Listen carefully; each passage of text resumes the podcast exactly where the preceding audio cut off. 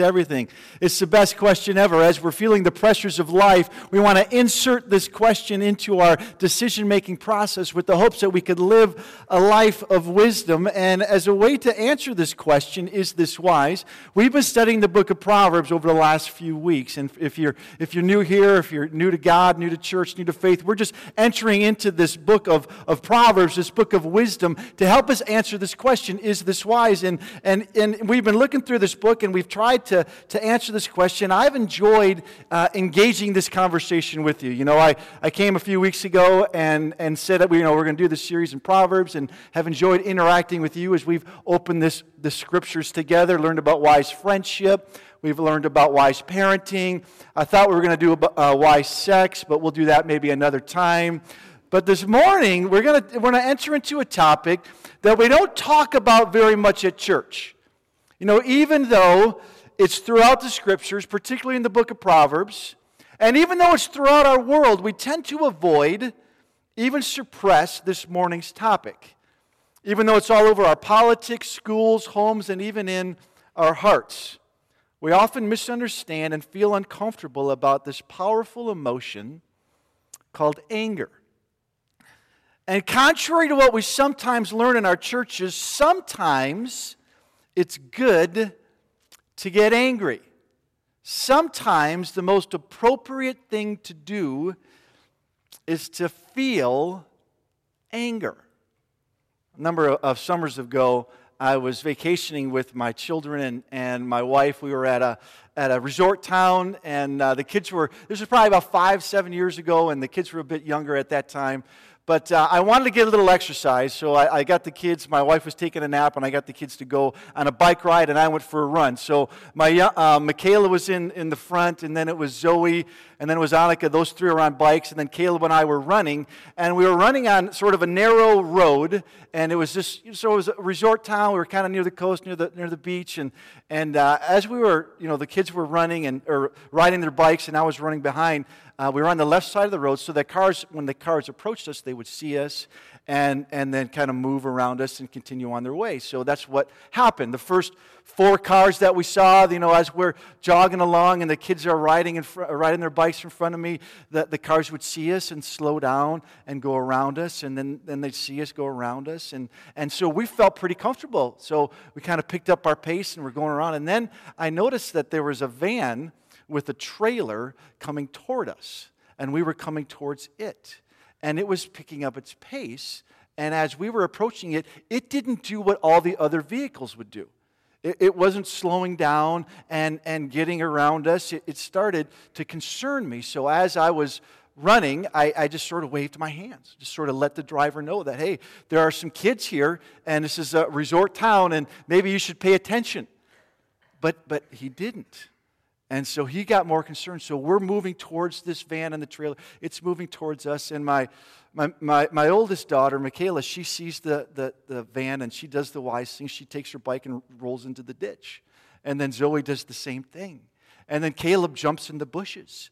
And, and then here's this van coming. And my, my youngest daughter, or I'm sorry, my middle daughter, she gets off of her bike, lifts up her foot, and the, and the van comes by and the trailer clips her and she, and she falls down, and, and I scream at the top of my lungs, What are you doing?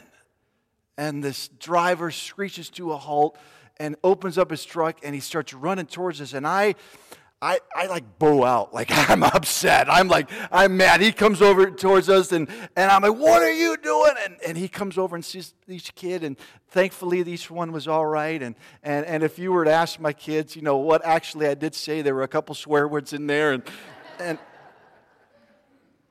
and I was upset.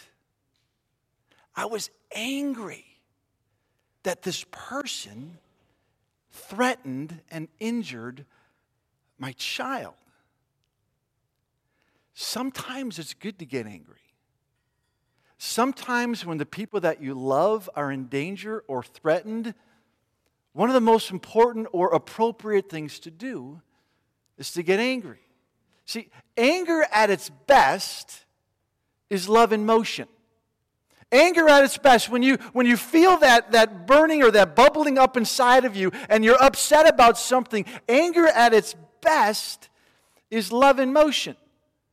When, when you feel that someone is threatening you or the people that you love, and you put that energy in motion to protect them, that's anger at its best. And sometimes, contrary to what we sometimes hear in Christian culture, it's, and we're, we're supposed to be nice and, and we're not to get upset.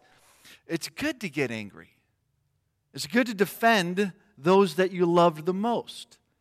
Because at its essence, at its best, according to the scripture, Anger is love in motion. Anyone remember the times when our Lord and Savior Jesus Christ got anger? When he got angry? Anyone remember the multiple times in the scriptures where Jesus felt this powerful emotion that we describe as anger? When his friend Lazarus in John 11 died, he saw the unbelief of the people around him and he was angry.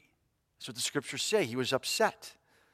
Uh, in speaking to the Pharisees in Mark 3, Jesus is described as feeling angry. He was upset. But one of the more popular passages of Scripture describing Jesus as angry is found in John chapter 2 when Jesus entered into the temple. Maybe you remember the scene. You know, they're, they're the temple courts, the money changers are there, they're exchanging money and they're exploiting the poor.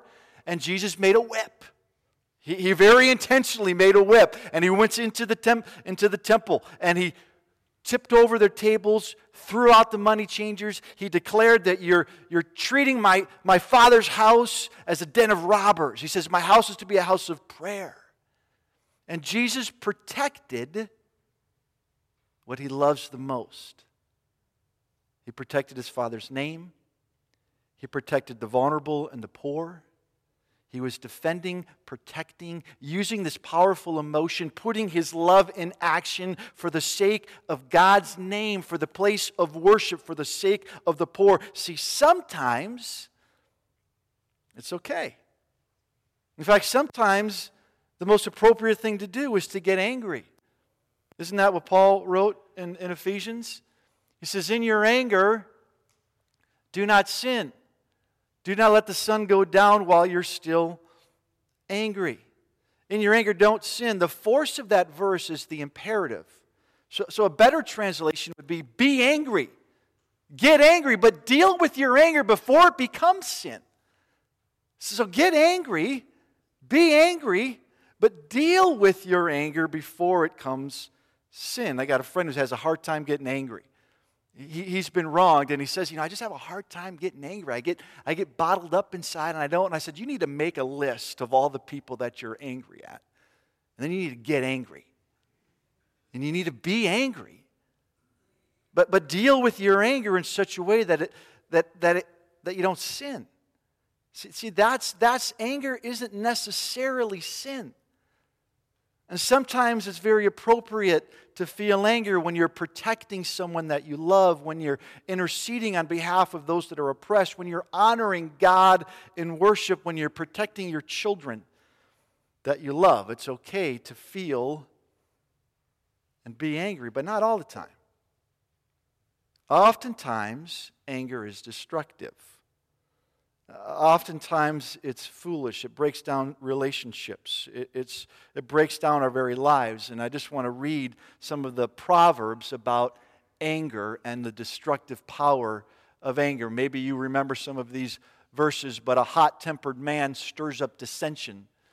But a patient man calms a quarrel. A hot tempered man, a man that's quick to anger, stirs up dissension in relationships. It, it, it's a man that is unable to calm a quarrel but actually stirs the pot. Do not make friends with a hot tempered man. Do not associate with one easily angered. Don't even go near that person that's angry because they're just going to cause you heartache and pain. So, so don't even associate with one easily angered, because according to Proverbs 29 22, an angry man stirs up dissension. A hot tempered man, a hot tempered one, commits many sins. So, so this person that gets doesn't have control of their anger, they're hot tempered, they commit many sins. And in Proverbs 19 19, a hot tempered man must pay the penalty if you rescue him, you will have to do it again and again and again and again. And you'll have to rescue this hot tempered man or woman from his or her anger. But a patient man has great understanding.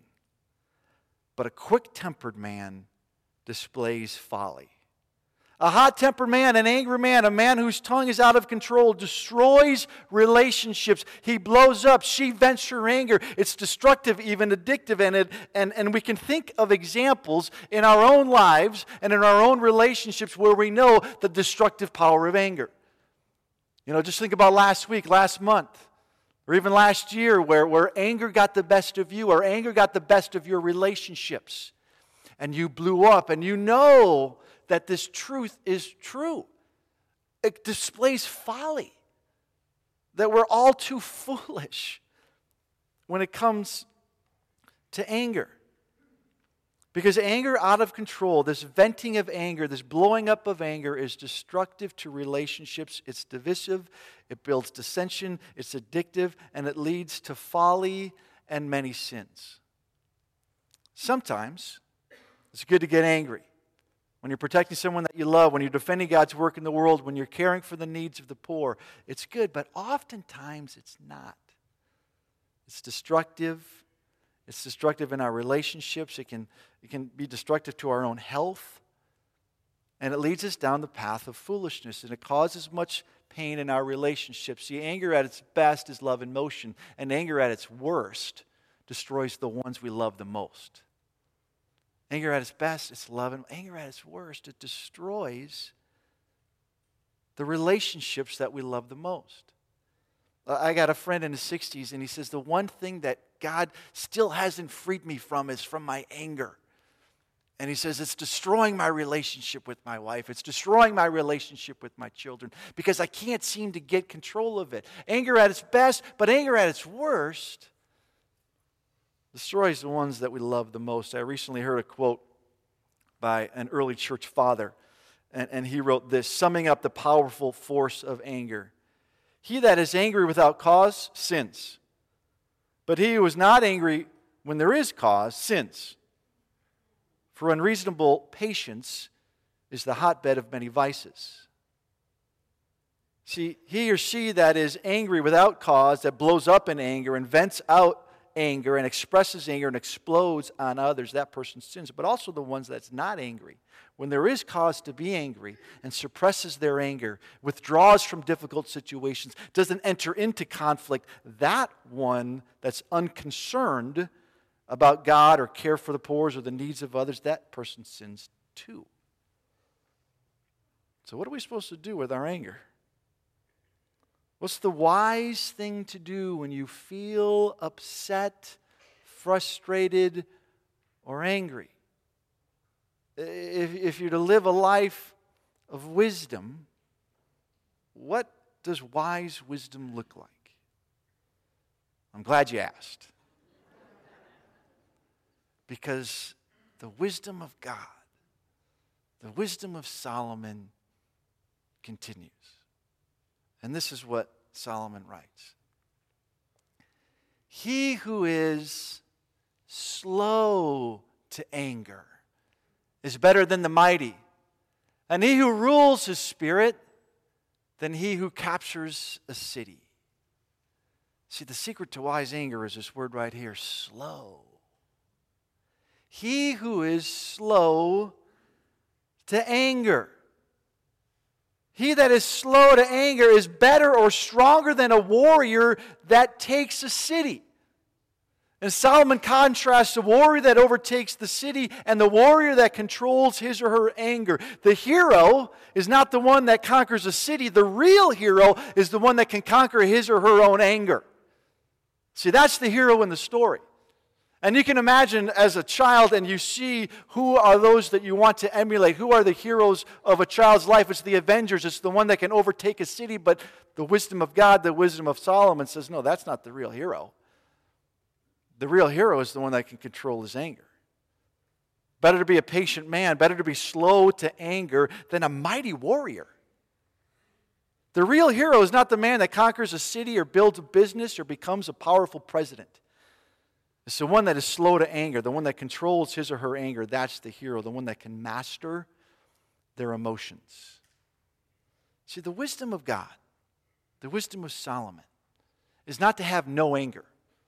It's not to stuff your anger, nor is it to blow up in anger and to vent your emotions, but to be slow to anger.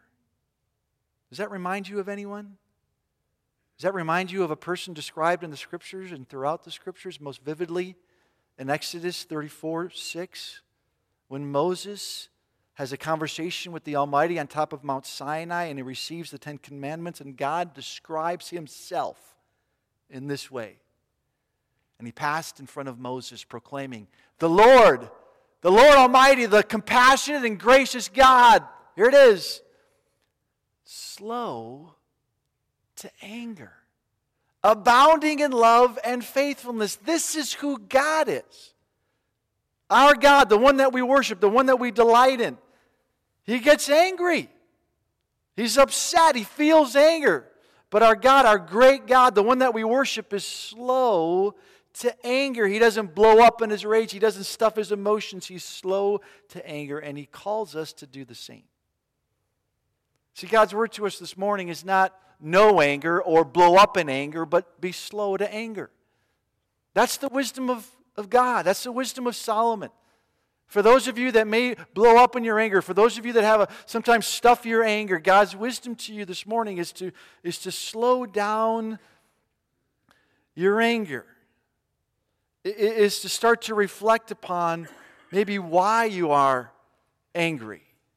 See, I grew up in a home where angry, anger was like the, the one emotion that we shared. You know, it was just like there was some blowing up of anger, there was stuffing of anger. So I did a lot of study on this topic of anger. I, I read a book called Make Anger Your Ally. Re- highly recommend that. I, I talked to counselors, talked to mentors, talked to pastors about how do we understand this, this powerful emotion. And, and, and maybe for you, as it is for me, there are different triggers that cause you to get angry. Have you noticed that in your life? Like you just got this little button, all of a sudden, bing, and you and you light up. And one of the buttons that gets pushed for me is driving. I don't know if that's your button, but when things don't go well on the road, I can get a little bit bing, you know, I, I can get a little bit, I can get a little bit angry. And one of the times I was driving it that that that I, I learned some of the ways to slow down in my anger was a number of years ago. We were uh, coming back from a vacation. And once again, it was with my kids, and they were younger, and we were, we were driving um, from uh, uh, California into uh, Yellowstone, then to Colorado, and then back to Minneapolis, where we were living at the time. And while we were, we were driving there, uh, we had a great time. But uh, we stopped in Colorado to visit my family, and I, I um, distinctly remember getting there and telling my wife we're going to leave at 4 in the morning in order to get to a family reunion at around 6 o'clock in Minneapolis. And, and um, that was the end of the conversation. Because I was a little bit frustrated with how long the drive was taking, and I wanted to get to this. And I kind of had this little plan mapped out in my head that if we got there, if we left at 4 in the morning, we get there about 4 in the afternoon, and then we'd have uh, this family reunion that, that we've all been anticipating and, and waiting and planning to do. And then we'd go to this parade. And so uh, my wife wanted to talk about the plan. I said, no, four in the morning, let's go. Well, we got up at four in the morning, and we all got in the car, and we all left, and we were driving, and uh, we uh, were driving along, and, and my wife was a little bit concerned that we maybe left a little bit too late, but I said, no, we're going to get there on time. Um, and one of the things that I didn't think about in my plan was this time change thing, right? So there's this hour time change. And, and I, it dawned on me while I was driving. And, I, and I said, you know, we're not going to make it. And then uh, we hit Nebraska. Now, Nebraska is, is a fun state for many reasons, but not for scenery. And, and we, hit, we hit road construction. And it just delayed us more and more. So this, this emotion starts bubbling up inside of me. And my wife is even asking me, so, well, when are we going to get there? you know? I'm like, you know, I, you know, I do one of these, you know, and, and it's, I'm getting angry. And, and one of the mentor pastors uh, mentioned to me that when you start feeling this emotion, this anger emotion, and you want to slow down your anger, he says, ask yourself three questions. These are the three questions. Why am I so angry? Why, what, what am I trying to defend? What big thing am I trying to protect? Because remember, it's okay to get angry. It, it's okay to, to have this emotion come inside of you because Jesus was angry. But remember who Jesus was protecting? The big thing that Jesus was protecting was worship of God in the temple and protection of the poor. So, so it's okay to get angry. So I'm, I'm driving along in, in, in the car and I, I, I start to ask myself these questions Why am I so angry? You know, what, what am I trying to defend? What big thing am I trying to protect? And so in my mind, I'm having this conversation with myself, and, and I says, Well, am I trying to protect my kids? Because, you know, they're not going to be able to see their cousins. We were kind of looking forward to this reunion. And I said, No, that's not it. And then and I says, Well, am I trying to protect my wife because you know she was looking forward to see her sisters and she's going to be late and, and then they may not connect the way that they would? And I said, Well, that's that's no, that's not it. And then it kind of hit me, like right between the eyes. And I said, the, the, the big thing I'm trying to protect is me. It's my pride. It was my ego. It was that moment that I had to admit that I didn't calculate correctly, that I was an incompetent driver, and that I had to apologize to, to my wife and to my kids for, for my, my inability to get us there on time. See, sometimes it's okay to get angry, but anger often reveals what we love the most. And sometimes, I would say most of the times, it's me. It's my ego. And it's my pride, my arrogance, my inabilities. See, anger reveals what we love the most. And way too often, it's us that we're trying to defend. It's our ego, it's our reputation, it's our mistakes, and it's our sins. And what God is inviting us into is to, is to say, why, are you, why, why do you need to defend yourself so much? You know, why do you need to, you know, keep, keep, you, you know, you're, you're driving, you know, why, why do you need to do that? Uh, uh, this, this may seem strange, but one of, the, one of the practices that I have in my own life is, is I have a diary. Now, the, the man's version of a diary is a, is a journal, right? So I have a journal, and I write in my journal. And uh, I've been writing in my journal as a spiritual practice for like 30 years. It's a long time. I got a lot of them. You can't read them. But there's, there's a lot. There's a lot in there. And, and it started off when I was in college, and I wrote down three questions What did you do? How did you feel? What did you learn? And from there, it just started to evolve. And, and, uh, and, and, and, now I, I have these um, preemptive things that I do. In the back of my journal, I have sort of my the sins that have more easily caused me to stumble. And I'm preemptive, like I confess my sins before they happen. I don't know why, but it's maybe my Catholic roots. Like I want to get it out there before I, so like there's you know, I, I'm sorry that my identity is going to get wrapped up in what I do. And, so, you know, I forgive me for some of the lustful thoughts I'll have. And maybe, God, you know, I know that this may happen. That, and one of them has to do with control. And, and I say, God, you know, sometimes when I get, when things feel out of control, I try to grab control rather than trust that you're in control. Forgive me ahead of time because I know that that, that may happen.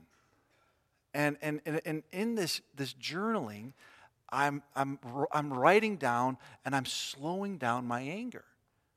And so, even this week, as I was interacting with my kids and my, my children didn't respond the way that I wanted them to, or even the way they wanted to, what did I do? I, read, I wrote it down. How did, what happened? How did I feel? What's going on inside? What's under the hood? And then I was able to lovingly interact with my wife and my children as a result of slowing down my anger Are you able to do that? Do you have tools? Do you have ways to slow down your anger? Because anger at its best is love and worship. I mean, uh, anger at its best is love in motion. Anger at its worst destroys the one that we love.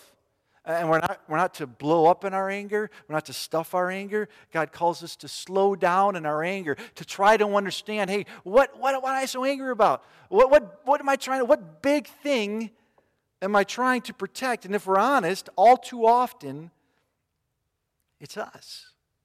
It, it's, it's, it's inside of us, it's, it's our pride, it's our ego. It, it, it's just ourselves. And, and this is the scripture that, that Solomon writes to us. He who is slow to anger is better than the mighty. He who rules his spirit he is better than one that captures a city. And NIV says this Better a patient man or woman than a warrior. A man that controls his temper than one that takes the city. That's the kind of person I want to be. In your anger, we don't want to sin. We don't want to blow up or overly express our anger. We don't want to vent our anger, nor we want to suppress it and pretend it doesn't exist. We want to be slow. We want to be aware of our own pride and repent of our need to be in control and still move with appropriate actions of love. Because Solomon takes it one step further. In Proverbs 25 21, Solomon writes these words If your enemy is hungry, give him food to eat. If he's thirsty, give him water to drink. If the one that you hate, the one that hurt you, the one that caused you to be angry, if that person is hungry, give him something to eat.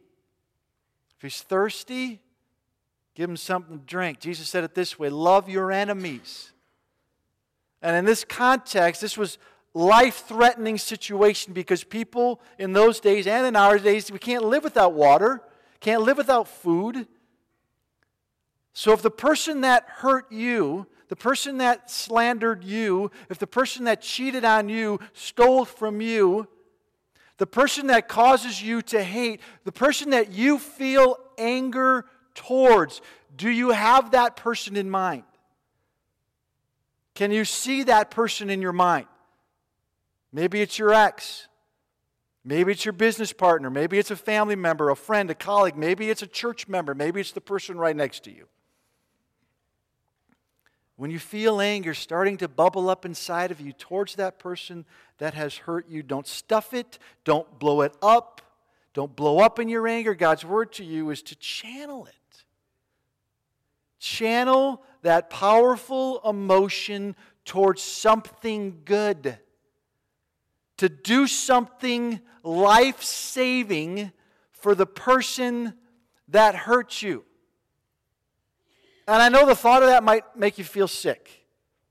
You know, that person that wronged you, that person that hurt you, and, and to think to do good to that person might make you feel nauseous. If that's how you feel, you probably have the right person in mind.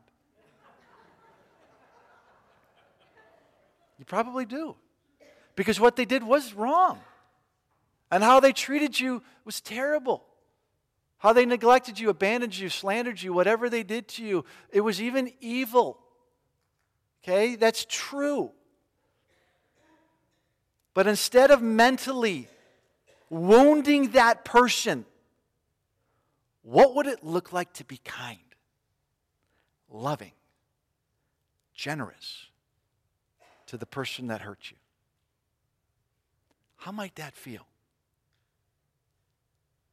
Because that's what God did for you. When you disobeyed God, when you turned your back on God, when you loved and worshiped other things, when God was so angry at sin, he put his love in perfect motion and he sent his son to die on a cross for your sins and my sins and for the sins of the world. And he didn't just die for your sins, he died for the sins of the person that wronged you. God forgives, God loves, God wants a relationship with that person too. Because that's who God is. He's slow to anger, but his anger moves him. He has wise anger in the right direction at the right time. He puts his love in motion. That's what Jesus did. He entered into our world of sin. He died for the sins of the world. His hatred of sin moved his love in motion. See, here's the truth that helped me to love my enemies, and it's this Christ died for my sins and the sins against me. You might want to write that down. You might want to meditate on that one. Because Christ died for my sins and the sins against me. He died for the sins of the person that wronged me, that wounded me, that slandered me, that did things that were wrong and even evil. And God, Christ sent his son, God sent his son to die for that person too. And wise anger puts love in motion and is generous and kind and loving to the same people that wronged and hurt you. That's wise anger. That's the truth that'll set you free as you channel this powerful emotion. A friend of mine lost his job unfairly.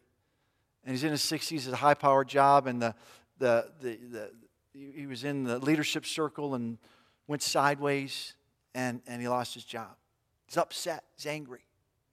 And we had a conversation about how he felt and we processed that, but how can you put this anger in motion? And so, uh, all the people that were against him, he, he, bought, he, he bought some of the best wine and flowers and sent them all wine and flowers.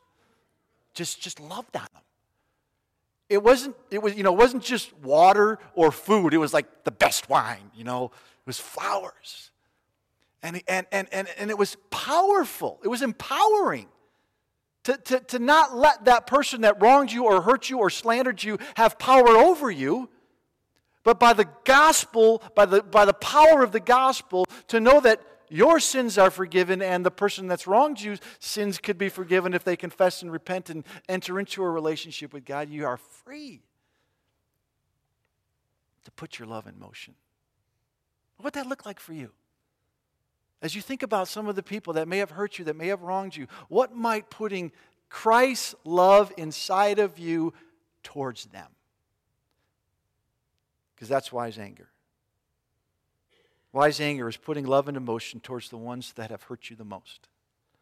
It's the opportunity that God has given each one of us in all of our relationships, not to blow up in anger, not to stuff our anger, but to process it. What, what am I really upset about? Why do I even need to defend myself when God has already defended me? And to step away from that and put your love in motion towards the ones that have hurt you the most. God, I thank you for this moment. I thank you for this time that we can reflect on your word and be set free. Because all of us can think about people that have hurt us or wounded us. And there is that emotion that springs up inside of us called anger. And sometimes, if we're honest, we don't know what to do with it. And we stuff it or we blow up on it. But I ask you, Holy Spirit, to do a work inside of each one of us to slow down in our anger, to look at some of our own pride, our own ego, and to let that go. And then, whatever person that has come to mind, that you would enable each one of us to, to love and be kind and bring food or water or wine or flowers to those that have, that, that have hurt us, wronged us. That we could live a life of wisdom and not a life of regret. That we could enter into a deeper understanding of the gospel of grace. That Christ died for my sins and the sins of the world. So, Father, in this moment, Holy Spirit, I just ask that you would minister to each one of us.